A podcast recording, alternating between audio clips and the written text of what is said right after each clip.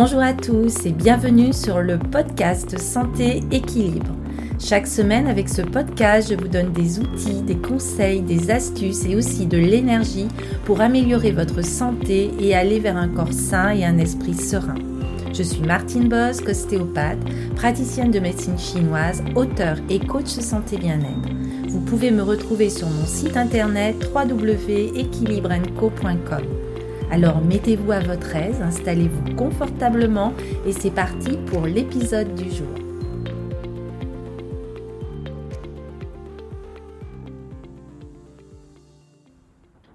Bonjour à tous et ravi de vous retrouver dans ce nouvel euh, épisode sur les enseignements de Bouddha. Nous avons vu euh, précédemment les quatre nobles vérités qui sont le cœur des enseignements du Bouddha.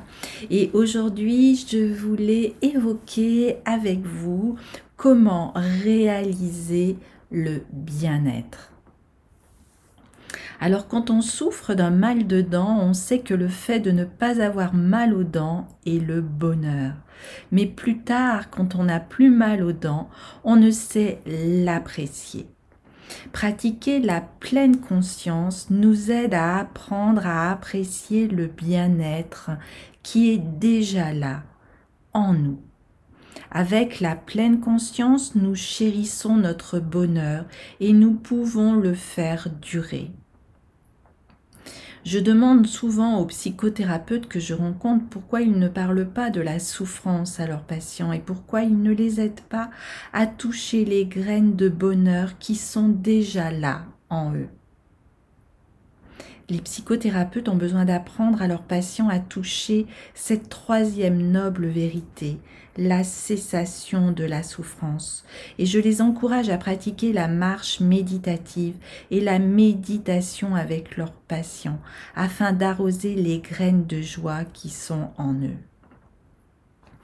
Alors, tout d'abord, demandez-vous ce qui nourrit la joie en vous et ce qui nourrit la joie chez les autres.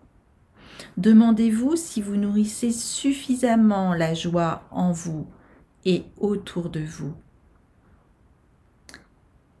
Ce sont autant de questions concernant cette troisième noble vérité. La cessation de la souffrance, le bien-être est accessible si vous savez comment apprécier les précieux joyeux, joyaux que vous possédez déjà.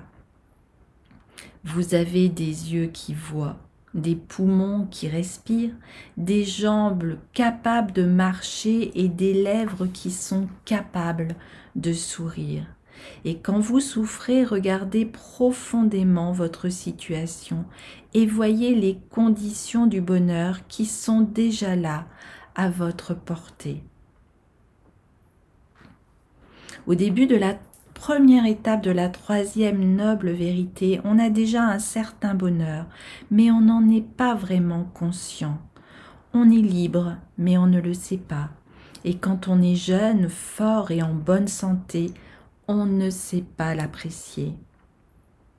Et même si quelqu'un essaie de nous en faire prendre conscience, on ne s'en rend pas compte. Ce n'est que lorsqu'on a du mal à marcher qu'on réalise à quel point il était merveilleux d'avoir deux jambes en bonne santé. Et donc cette première mise en mouvement de la troisième noble vérité, c'est reconnaître la possibilité de l'absence de souffrance et la présence de la paix. Et même si nous n'avons pas de paix et de joie maintenant, nous pouvons nous souvenir de la paix et de la joie que nous avons connues dans le passé et observer la paix et la joie des autres. Nous voyons que le bonheur est possible, que le bien-être est possible.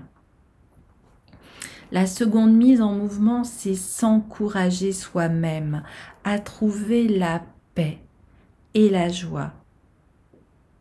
Pour jardiner, vous êtes présent. Il vous faut se baisser et toucher le sol. Le jardinage est une pratique, pas une idée. Et pour pratiquer la quatrième noble vérité, vous devez toucher en profondeur les éléments qui vous apportent de la paix, qui vous apportent du bonheur. Et ce faisant, vous prenez conscience que marcher sur terre est un miracle. Laver la vaisselle est un miracle. Et oui, et pratiquer avec une communauté d'amis est un miracle. Et surtout, le plus grand miracle est d'être en vie. Vous pouvez mettre un terme à vos souffrances en réalisant simplement que la souffrance ne mérite pas qu'on en souffre. Alors combien de gens se tuent de rage, de désespoir? Sur le moment, ils ne voient pas le bonheur qui est là. Et la pleine conscience met fin à cette perspective limitée. Le Bouddha a affronté sa souffrance directement et découvert le chemin de la libération. Alors ne cherchez pas à fuir ce qui est déplaisant pour embrasser ce qui est plaisant. Mettez les mains dans la terre, affrontez les difficultés et cultivez un nouveau bonheur. Un jour, un jeune m'a dit, quand je vais dans les fêtes, les gens ont l'air de s'amuser, mais quand on regarde sous la surface, on voit aussi toute l'angoisse et la souffrance qui est là. Et oui, au début, votre joie est limitée, surtout le genre de joie qui ne fait que masquer la souffrance. Embrassez votre souffrance, souriez-lui, et vous découvrirez la source de bonheur qui est présente en elle. Les Bouddhas et les Bodhisattvas souffrent aussi, et la différence entre eux et nous, c'est qu'ils savent comment transformer leur souffrance en joie et en compassion.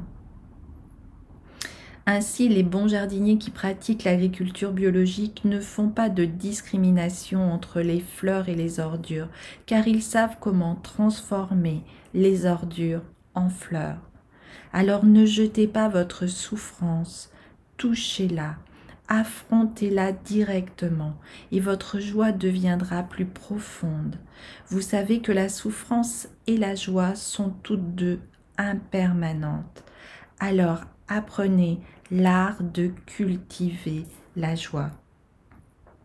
Pratiquez ainsi et vous atteindriez la troisième mise en mouvement de la troisième noble vérité, voir que la souffrance et le bonheur ne sont pas séparés. Et dès lors, votre joie ne sera plus aussi fragile qu'auparavant, et elle deviendra la joie véritable.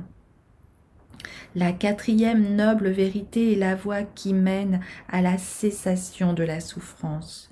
Le médecin commence par regarder la nature de la souffrance, puis il confirme que la cessation de la douleur est possible et il prescrit le remède approprié.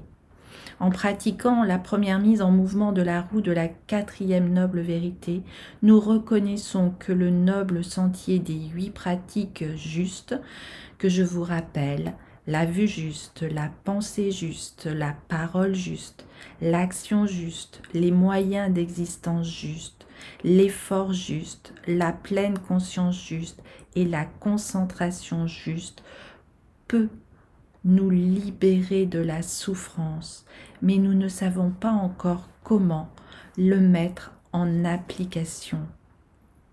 Ainsi, dans la seconde mise en mouvement, on s'encourage à parcourir ce chemin par l'apprentissage, par la réflexion, par la pratique, en apprenant que ce soit par la lecture, par l'écoute, par la discussion. Il faut se montrer ouvert afin de voir comment appliquer ce que l'on a appris. Et si l'apprentissage n'est pas suivi de réflexion et de pratique, ce n'est pas un apprentissage authentique. À ce stade, nous voyons que le chemin a vraiment un rapport avec nos difficultés réelles dans la vie. Une pratique qui ne concerne pas notre souffrance réelle n'est pas le chemin dont nous avons besoin. Nombreuses sont les personnes qui s'éveillent à des moments difficiles de leur vie pour constater que leur souffrance résulte d'un mode de vie irresponsable et qu'en transformant leur mode de vie, elles pourront mettre un terme à leur souffrance. La transformation est progressive, mais dès l'instant où nous voyons clairement les causes de notre souffrance, nous pouvons faire l'effort de changer de comportement et de mettre fin à notre souffrance. Si nous sommes conscients que notre cœur ne fonctionne pas bien et que l'alcool, les cigarettes, le cholestérol en sont la cause, nous cessons simplement d'en consommer. Et au cours de cette deuxième étape du chemin, nous gagnons en liberté chaque jour.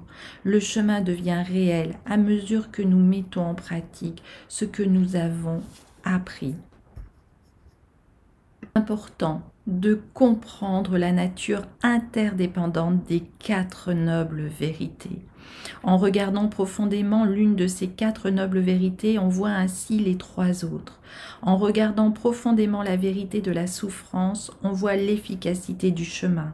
En regardant la première noble vérité, on voit la deuxième, la troisième et la quatrième noble vérité.